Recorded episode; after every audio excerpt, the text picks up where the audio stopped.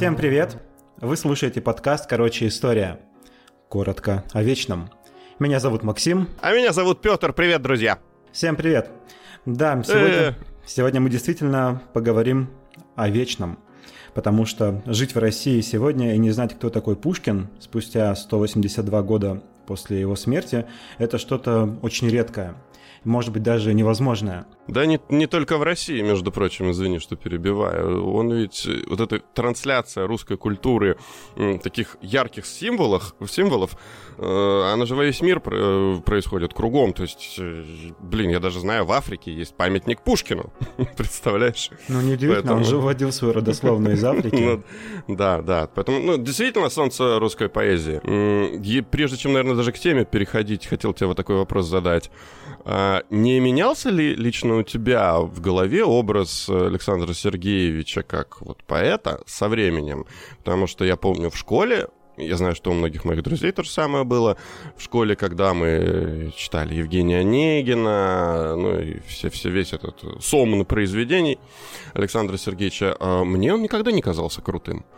Ну, то есть, да, просто школьная программа по литературе. Но позже, знаешь, где-то лет, не знаю, 22 года мне было, 24, я вдруг случайно наткнулся на томик Пушкина.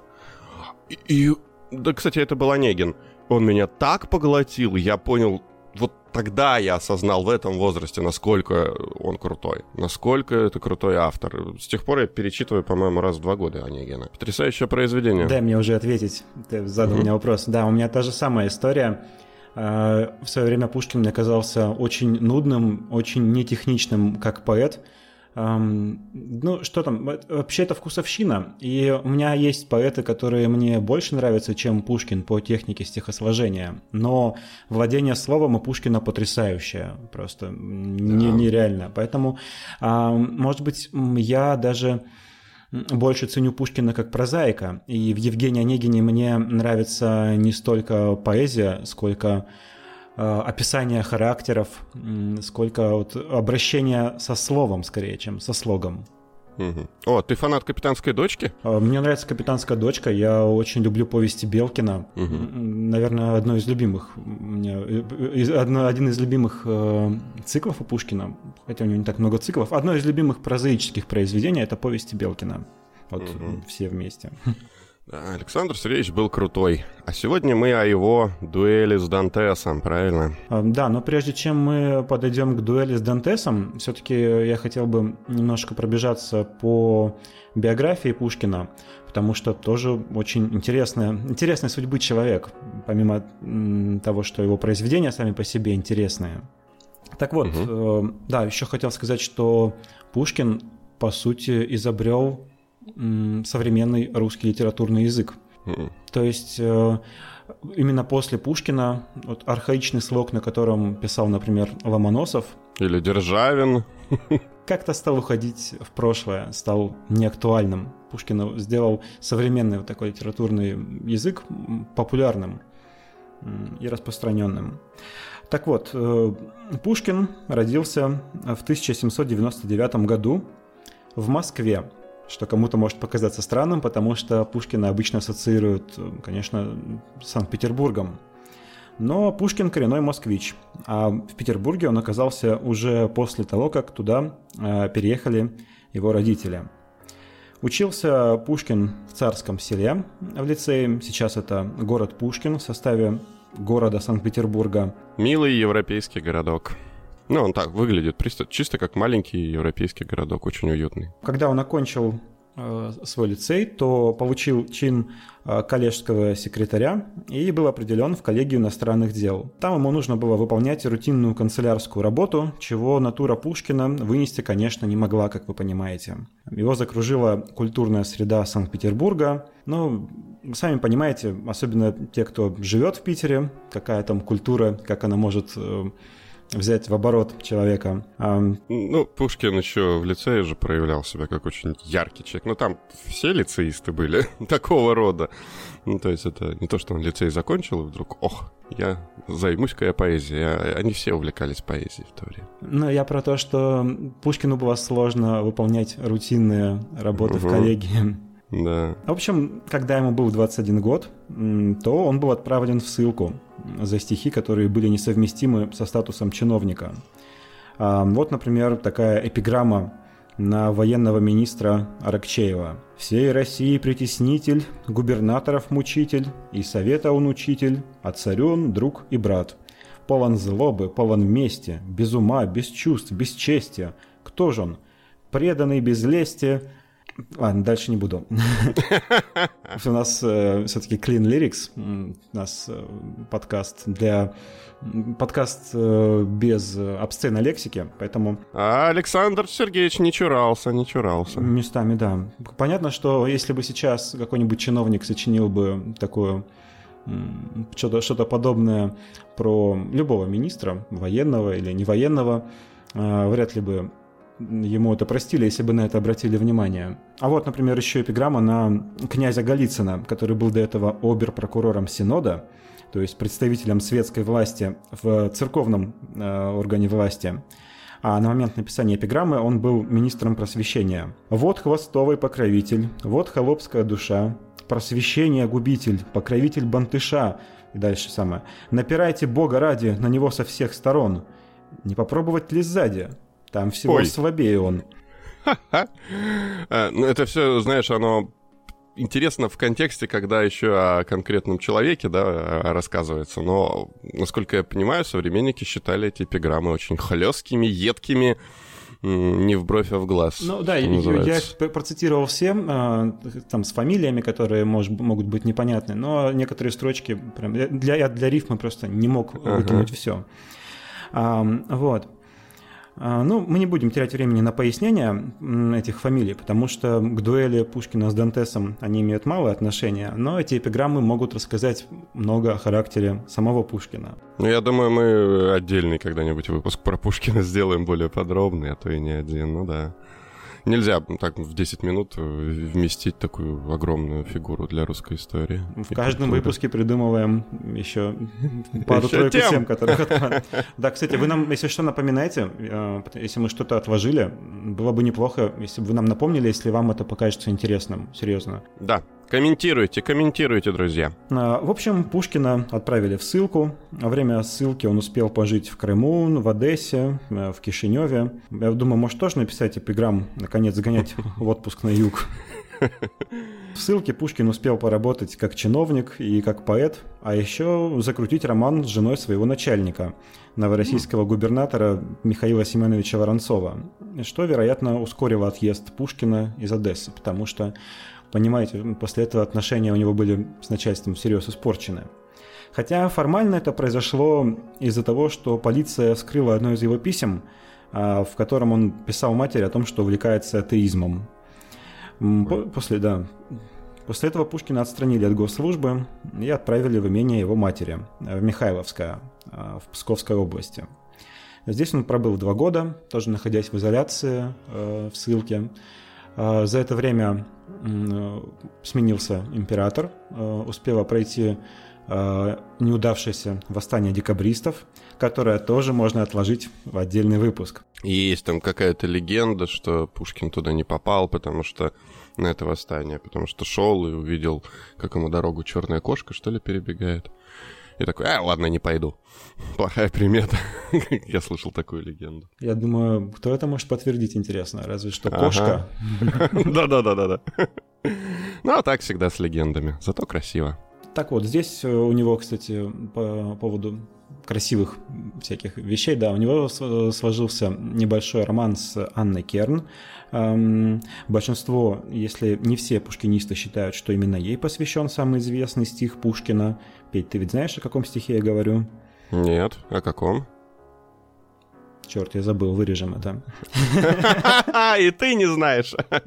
Э, что-нибудь там про про кривые ноги был какой-то стик, про... Кому он посвящен? Не Керн ли был случайно? Не знаю, не знаю. Ладно. В любом случае, возвращался из ссылки он уже как признанный поэт, которого много читали и обсуждали в России. Эм, с какими произведениями? Ну, самыми известными его произведениями тогда были «Братья-разбойники», «Кавказский пленник», «Бахчисарайский фонтан», а также первая глава Петиного любимого произведения, которое он перечитывает, Евгения Онегина. Угу. Так вот, возвращается он из ссылки и сразу попадает на аудиенцию к Николаю Первому, э, к новому императору. Который, Здрасте. Да, который проводит с ним личную встречу. И отношения Николая Первого и Пушкина – это вообще очень сложная вещь, по поводу которой историки ругаются иногда со стервенением до сих пор. Не знаю, Петь, хочешь поругаться по этому поводу? Нет. Я тоже нет. Ну, это просто странно воспринимать э, ну, людей того времени с наших позиций совсем уж от современности, да, то есть вот, то, что ты сейчас рассказал, складывается впечатление, что вот Пушкин такой ярый оппозиционер был. Да, безусловно, но не в понятии оппозиции в наше время, да, то есть э, оппозиционер, но это не значит, что он кардинально там за смену монархии на, на какой-то другой строй был. Ну, скажем так, он, он э, мыслил достаточно свободно, но никогда не разжигал и не устраивал каких-то призывов про оппозицию прекрасно сказал э, другой современник, да, Пушкина, а, уже не Пушкина, да, чуть позже, что я не оппозиция вашему величеству, я оппозиция вашего величества. Вот это неплохо, неплохо, неплохо характеризует, ну, чтобы понимать. Так или иначе, Николай I позднее вернул Пушкина на госслужбу, например. В общем, судя по всему, они неплохо общались друг с другом. Николай I стал личным цензором Пушкина, то есть э, произведения Пушкина проходили цензуру а, не, не у тех чиновников, которые для этого были предназначены, а лично у Николая I. И кто-то считает, что это было плохо для Пушкина, но лично вот у меня сложилось впечатление, что на самом деле это был, наверное, лучший из вариантов, потому что когда такая особа находится еще и в твоем доступе, то есть у Пушкина ведь была возможность э, переписываться с Николаем Первым, то ты можешь и обсудить, и как бы, что называется, по понятиям э, решить вопрос э, с цензурой, если, конечно, император будет в хорошем настроении. А с чиновником у тебя так не получится, потому что чиновник строго следует букве закона. Да, здесь ты общаешься непосредственно с законом. Напрямую. Ну, покровительство над Пушкиным имело оборотную сторону, потому что Пушкин ведь дружил с участниками провалившегося декабристского восстания, которое планировало не пустить Николая I на престол. Поэтому за Пушкиным также велось наблюдение, э, читались его письма. Пушкин об этом знал, но писал интересные такие вещи, странные. Например, вот он писал жене, зная, что его письмо, возможно, вскроют и прочитают – а, в тот день, когда его пригласили на день рождения э, к наследнику, к Александру II. К наследнику являться с поздравлениями и приветствиями не намерен. Царствие его впереди, и мне, вероятно, его не видать. Видел я трех царей. Первый велел снять с меня картуз и пожурил за меня мою няньку. Это Павел. А второй меня не жаловал. Третий хоть и упек меня в камер пожи под старость лет, но променять его на четвертого не желаю. Посмотрим, как-то наш Сашка будет ладить с проферородным своим тезкой. С моим тезкой я не ладил. Не дай с, с э, Александром первым. Э, не дай бог идти ему по моим следам, писать стихи да ссориться с царями. В стихах он отца не перещеголяет, а плетью обуха не перешибет. Ну, вот то есть Пушкин примерно знал, но, но понимал, что э, в целом ему, скорее всего, за это ничего не будет, за такие достаточно резкие слова. Так, да, кстати, про жену, раз я начал. Начнем все-таки переходить. Э, в 1828 году Пушкин встречает в Москве на балу Наталью Николаевну Гончарову. Ему было 29 лет, а ей 16. Через полгода после встречи он просит ее руки, э, но получает от ее родителей неопределенный ответ, мол, девушка молодас. Пушкин выжидает еще примерно год, затем снова делает предложение, на которое он уже получает согласие. Свадьба состоялась в Москве в 1830 году. После этого супруги немного пожили в Москве, после чего переехали в Санкт-Петербург. У них появляются дети, и всего их было четверо. Через несколько лет после брака многие начали говорить о том, что Пушкин стал писать слабее, что его эпоха проходит. Я думаю, что да, это так напоминает мне человека, который отказал Битлз э, в продюсировании, да. Эм, я думаю, что это было связано, конечно, не с браком, а с тем, что у Пушкина все время не хватало денег. Он работал исключительно текстами. Он, кстати, один из первых начал войну с издателями за то, чтобы тексты достойно оплачивались в условиях, когда об авторском праве еще не слышали.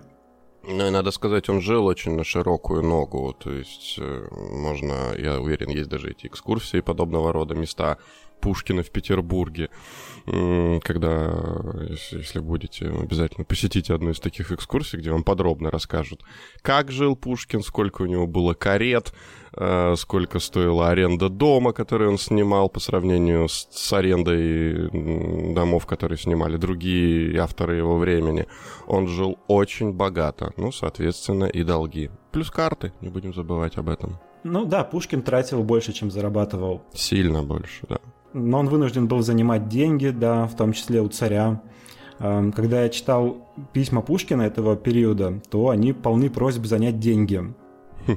При этом надо отметить, что он жил так на широкую ногу не потому, что... Не столько потому, что вот он просто любил красивую жизнь, но он вращался в тех кругах общества, где принято было так жить. То есть нельзя было приехать на какой-то светский раунд, раут, не знаю, пешком прийти. Надо было приехать на карете. Но это, как считаете, на автомобиле хорошем сейчас. Ну и все в таком духе. Надо было жить на определенных улицах, в определенных районах, если ты хочешь быть вхож в эти круги. Но при том и Наталья Николаевна хотела веселиться. Как, угу. как бы мы сейчас сказали, тусить. А, Ее детство прошло в весьма унылой атмосфере. А, у нее постоянно она видела ссоры между отцом и дедом, которые были, э, привели к тому, что ее родители вынуждены были покинуть усадьбу, расположенную вместе с таким весьма прямолинейным названием «Полотняный завод», по которому можно догадаться, чем занималась ее семья. Причем занималась этим без особого успеха. Отец много пил, в общем, когда она оказалась в таком обществе, понятно, что она хотела выходить в свет. Вы, наверное, слышали, что мотивом для дуэли, которой уже пора перейти, а, была измена Наталья Николаевна. Да, это было так типично для России, говоря о дуэлях вообще. То есть, если анализировать вот все громкие дуэльные случаи, извини, на минутку буквально у нас вот, в Российской империи, они в основном на семейной почве происходили, все вот эти столкновения. Тогда как где-нибудь во Франции, в Англии дуэли с немалым процентом были связаны там с политикой э, с политикой государства, там, да, разных стран, из взглядов людей на разные там политические итоги. У нас в основном по семейным обстоятельствам. Но один раз Пушкин вызвал на дуэль человека, он во время ссылки, он с ним поспорил, э, он насмеялся над его словами о том, что вино полезно для здоровья. Это привело к несостоявшейся в итоге дуэли. Надо, кстати, да, отметить, что Александр Сергеевич дуэли любил и участвовал в них активно. Он был таким бритером знатным своего времени. Не то, что дуэль с Дантесом была как- как-то экстраординарна или первая его в жизни, ни в коем случае. А я помню даже, когда вот эта история, тоже классическая от пушкинистов, когда он ездил поучаствовать в Кавказских войнах, был такой момент в биографии, э, все отмечают, что он ходил со специально с тяжелой тростью там, а, с тяжелой, чтобы руку качать, чтобы держать пистолет крепко. Ну так вот, обсуждать э, сплетни по поводу измены или ухаживаний за Натальей Николаевной мы не будем, мы будем обсуждать факты и документы, которые есть по этому поводу. А, так или иначе, в ноябре 1836 года Пушкин получил по почте письмо со следующим текстом. А, он был заглавлен «Патент на звание рогоносца» и содержал такой текст – а, я заранее извиняюсь, может быть, некоторые слова будут непонятны, но, опять-таки, я процитирую, процитирую его весь. Кавалеры первой степени, командоры и кавалеры светлейшего ордена рогоносцев, собравшись в Великом капитуле под председательством достопочтенного великого магистра ордена, его превосходительства Д.Л. Нарышкина, единогласно избрали господина Александра Пушкина коадьютором великого магистра ордена рогоносцев и историографом ордена – то есть в таком напыщенном стиле. Кто был автором этого документа, достоверно неизвестно. Слушай, это и сейчас, это и сейчас звучит очень обидно. А что уж говорить о том времени, когда законы чести были м, более суровы. Пушкин подозревает на основании сплетен, что автор этого письма, или как минимум организатор его распространения, потому что подобное письмо получили еще несколько друзей Пушкина. А, так вот, что организатор э, распространения – это Жорж э, Шарль Дантес, 24-летний корнет кавалергардского полка, человек интересной судьбы, эмигрант из Франции. За полгода до этого он был усыновлен голландским дипломатом Луи де Геккерном. С этим усыновлением, кстати, были странности, в которых постоянно копаются конспирологи. Например, отец Дантеса на момент усыновления был жив и не был лишен родительских прав. Самому Дантесу было 24 года, а усыновить можно было только несовершеннолетних. Конспирологи предполагают, что это какое-то начало спланированной операции по ликвидации Пушкина, потому что усыновление вот это странное произошло э, за полгода до этих событий. Хотя я на самом деле не вижу ничего страшного, ничего странного. А, во-первых, Луи де Геккерн, дипломат а, из Голландии, то есть посол а, в России, был весьма влиятельным человеком и мог где-то договориться, чтобы обойти закон. Во-вторых, согласие на усыновление было дано сначала от короля Голландии, а затем от Николая I. А для этих персон обойти закон – дело не то, чтобы слишком сложное. Единственная странность, зачем так нужно было усыновлять 24-летнего человека, вот с этим непонятно. Некоторые говорят о каких-то странных отношениях между э, Луи де Геккерном и Дантесом. Не знаю. Это опять... Ну, может, это классическая история о наследовании, знаешь, когда нужен наследник, которому надежный, которому можно передать состояние. Какая-нибудь вот эта история. Может быть и так. В любом случае, если мы можем объяснить что-то более простым, более, э, так скажем, более понятным, внятным способом, придумывать лишние сущности, наверное, не стоит. А, в общем, Пушкин после получения этого патента на звание рогоносца, а, посылает вызов на дуэль Дантесу, от которого последний уклоняется тем, что предлагает свою руку и сердце сестре Натальи Николаевны Пушкиной. Стр- mm. Стрелять в родственника было как-то не по-людски, и Пушкин снимает претензии. Однако уже в январе 1837 года, через три месяца после первого письма после первого вызова, Пушкин пишет письмо с явно провоцирующим текстом, в котором обвиняет самого Луи де Геккерна, отчима Дантеса, в том, что тот выступал сводником между Дантесом и Натальей Николаевной. А, вот выдержка из этого письма, чтобы вы понимали, насколько это был провоцирующий текст. Пушкин пишет. «Я вынужден признать, барон, что ваша собственная роль была не совсем прилична. Вы представитель коронованной особы, вы отечески сводничали вашему сыну. По-видимому, всем его поведением, впрочем, в достаточной степени неловким, руководили вы. Это вы, вероятно, диктовали ему пошлости, которые он отпускал, и нелепости, которые он осмеливался писать. Подобно бесстыжей старухе, вы подстерегали мою жену по всем углам, чтобы говорить ей любви вашего незаконнорожденного или так называемого сына. А когда, заболев сифилисом, он должен был сидеть дома, вы говорили, что он умирает от любви к ней. Вы бормотали ей – верните мне моего сына. Ну, я думаю, понятно, да, насколько это по тем временам резко и насколько, насколько сильная провокация это была. Гекер угу. реагирует на это и делает вызов Пушкину через секретаря французского посольства Виконта Даршака. Причем сразу обозначает, что стреляться за него будет его приемный сын Жорж Дантес. То есть э, Понимаете, есть э, мнение, что это Пушкин вызвал на дуэль Дантеса. Оно не совсем верно. На самом деле Пушкин его вызвал один раз, дуэль не состоялась, а затем сам спровоцировал вызов на дуэль, но даже не от самого Дантеса, а от его приемного отца. То есть стрелялись как бы за оскорбленную честь э, приемного отца Дантеса, по факту. Дальше я зачитаю материалы дела о том, как, собственно, стрелялись наши фигуранты. По изъявленному на сие Пушкиным согласию назначена была между ним и подсудимым Геккерном, здесь имеется в виду Дантес, он называется по угу. фамилии своего усыновителя, была назначена дуэль, кои секундантами или посредниками были со стороны Пушкина инженер-полковник Константин Донзас, а от Геккерна помянутый граф Даршак, выехавший уже, как из дела видно, за границу, когда все случилось. Дуэлисты и секунданты по условию 27 января, то есть по-нашему это 8 февраля, в 4 часа вечера, в Питере действительно в это время 4 часа в феврале, не то что вечер, это ночь.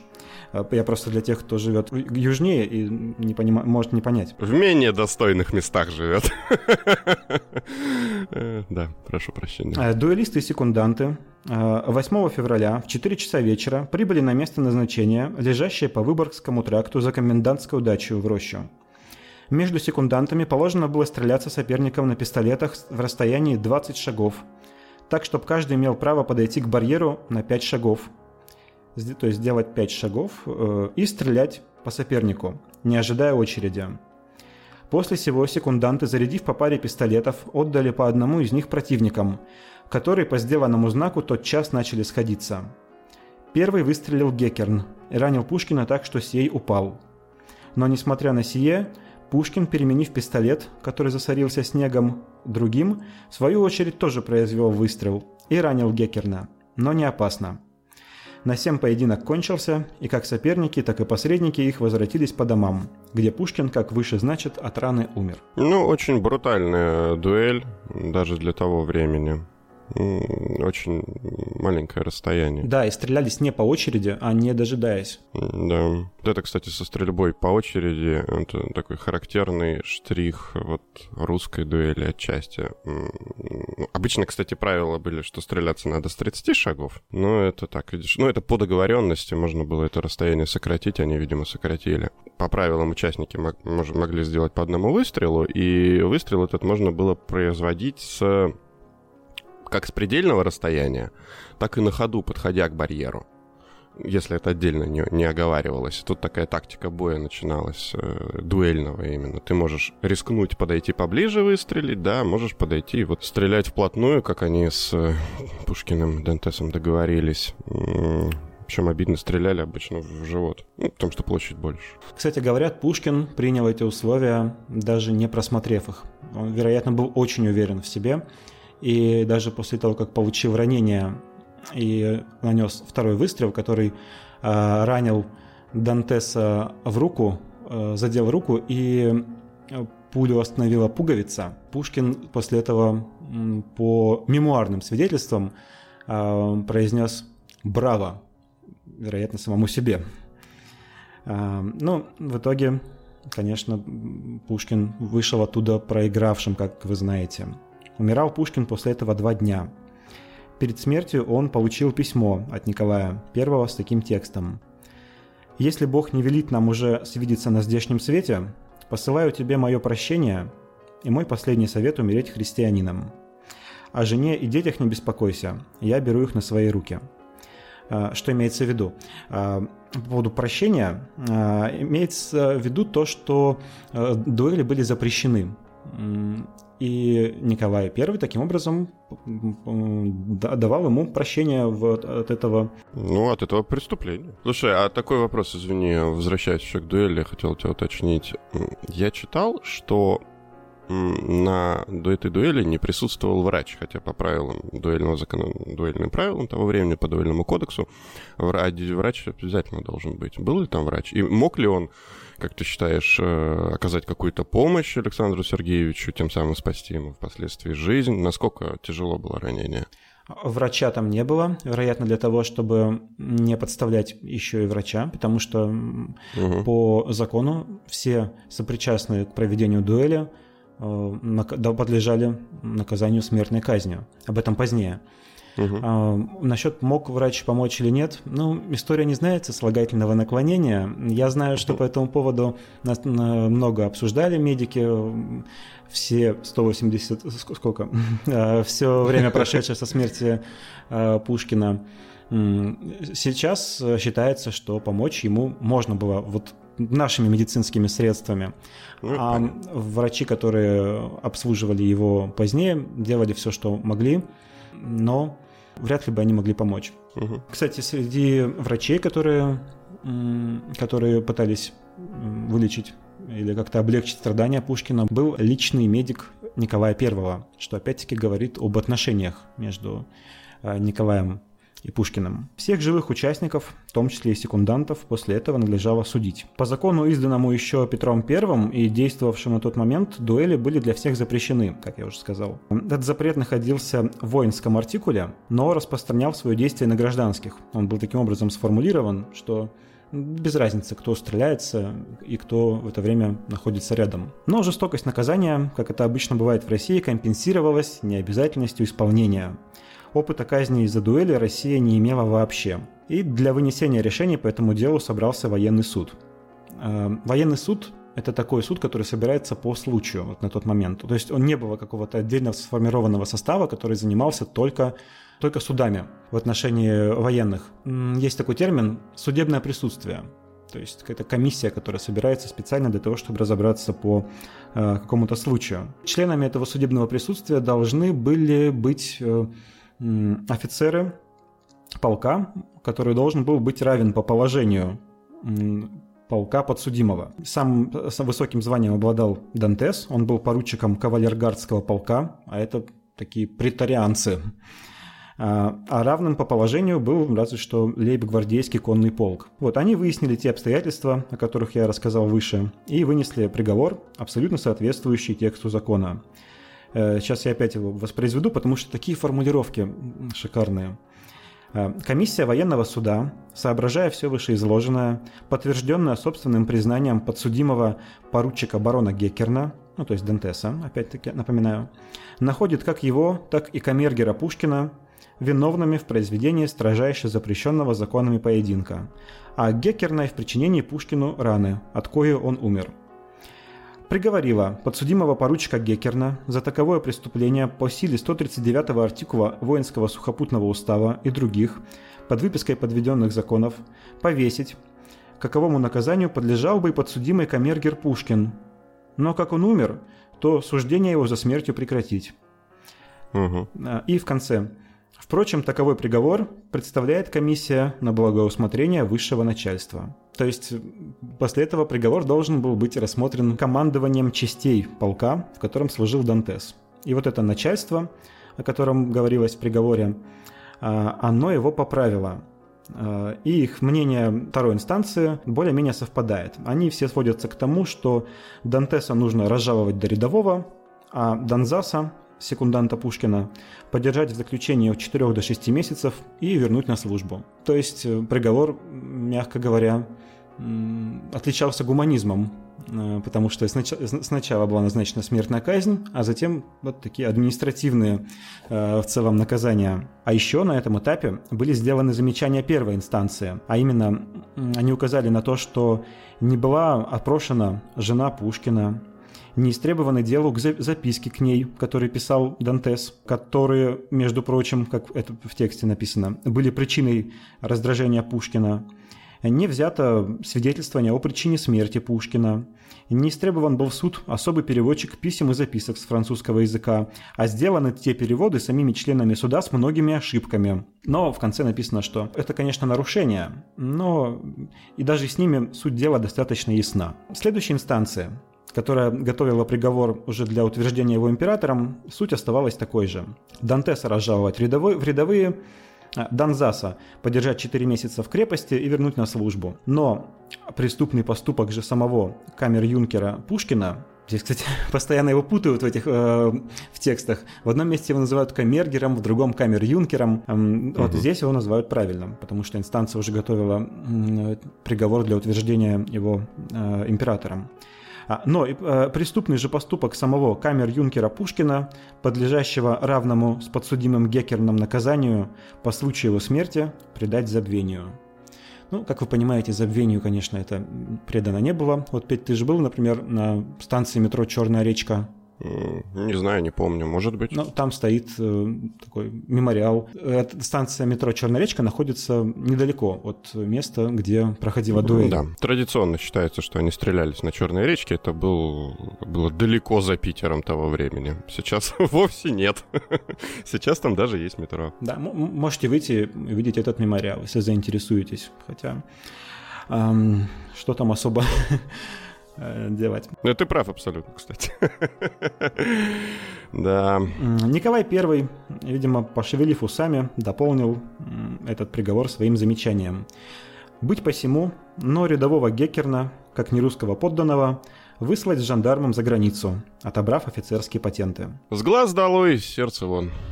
Вдова Пушкина, Наталья Николаевна, через 7 лет вступит в новый брак, сменит фамилию на Ланскую. В новом браке у нее будет трое детей, кроме четверых от Александра угу. Пушкина. Дантес, будучи выдворен за границу, сделает блестящую карьеру, будет дипломатом, сенатором и командором Ордена Почетного Легиона. Константин Донзас выйдет в отставку генерал-майором. Придать забвению м, преступный поступок Пушкина не вышло. Вот такая история. Так и закатилась. Солнце русской поэзии. Что касается конспирологии еще, по поводу того, что Николай якобы замешан в убийстве Пушкина, вы можете услышать это. Но не было у Николая никакого основания его убивать. Пушкин не был оппозиционером, как мы уже сказали. А во-вторых, они нормально общались. И в-третьих, обратите внимание на тот момент, что Николай отправил к нему своего медика, который в составе комиссии. Да, который мог бы вылечить вообще-то.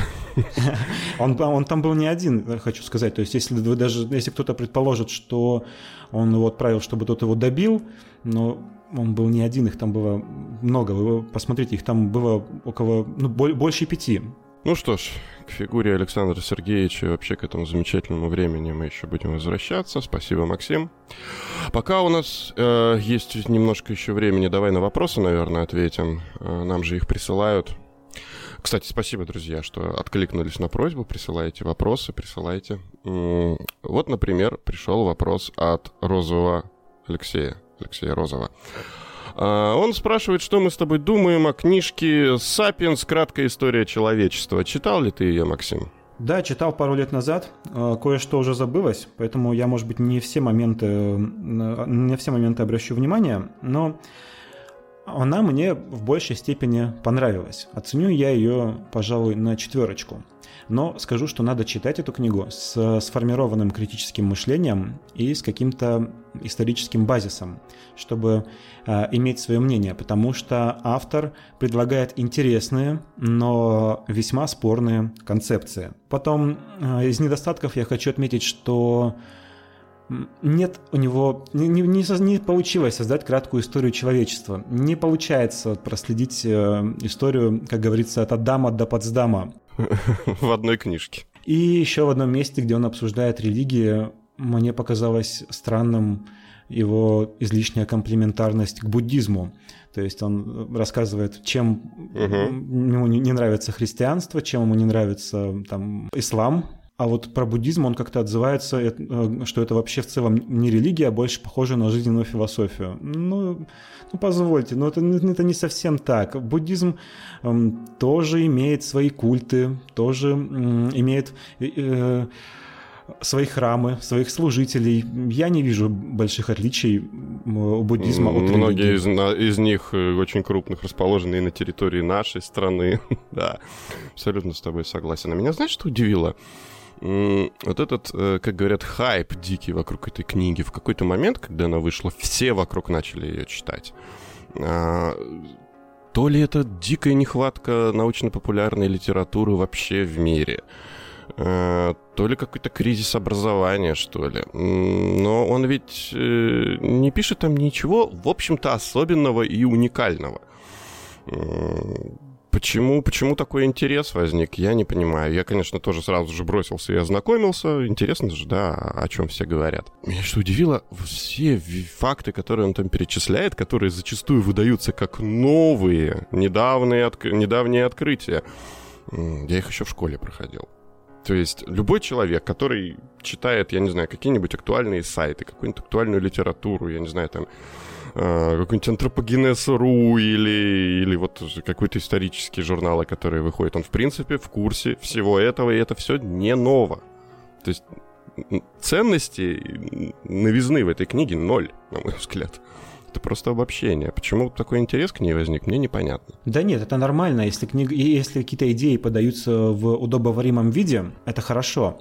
А, но это не революционные идеи, я скажу. Угу. Вот, э, То есть это какая-то компиляция знаний, совмещенная с идеями автора, по поводу которых неплохо было бы с ним поспорить и посмотреть, насколько эти идеи устоят после дискуссии. Согласен, согласен. Ну, то есть, читайте, конечно, но, блин, я бы ее вообще не рекомендовал, если честно. Но это очень поп какая-то вещь, в смысле популярная. Что еще нас спрашивают? А, Ксения Осипова вот интересуется, а откуда у нас такой интерес к истории возник с тобой. Да, еще она дальше спрашивает. И, и расскажите там что-то о себе, потому что сложно и не очень правильно доверять людям, о которых ты ничего не знаешь. Ну, тут э, я, Ксения, извини, на, на вторую часть отвечу, а ты на первую. я, я бы хотел сказать, что, собственно, мы не призываем нам доверять. Вообще мы не призываем слепо вас доверять кому-либо. Вы либо доверяете, либо нет. Не Юваль Нойл Харари э, с книги, кни, да. книгой «Сапиенс», не нам. То есть любые идеи желательно проверять. Um, да. вот. А по поводу интереса к истории, ну, у меня давным-давно появился интерес к истории, но он оформился наверное, на первых курсах, когда я проходил историю государства и права. Э, я, сначала у меня появился интерес к истории государства и права, а потом к истории человечества вообще. Спасибо за это моим преподавателям, которые сумели заразить меня этим интересом. У меня подход такой, что у меня в детстве была книжка «Хочу все знать», знаете, вот эту серию?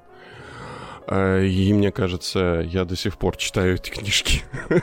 В том плане, что мне ужасно интересно вообще все, что было. Пытливый ум, мне кажется, должен быть у человека. Я стараюсь это поддерживать в себе. Вот, поэтому и интерес к истории. Еще вопросы? А, был еще? А, да, от Дарьи. А, Дарьи Котефиной, если я правильно произношу фамилию. А, она спрашивает, откуда пришла идея, почему история, как вы монтируете выпуски. Э, монтируем выпуски руками.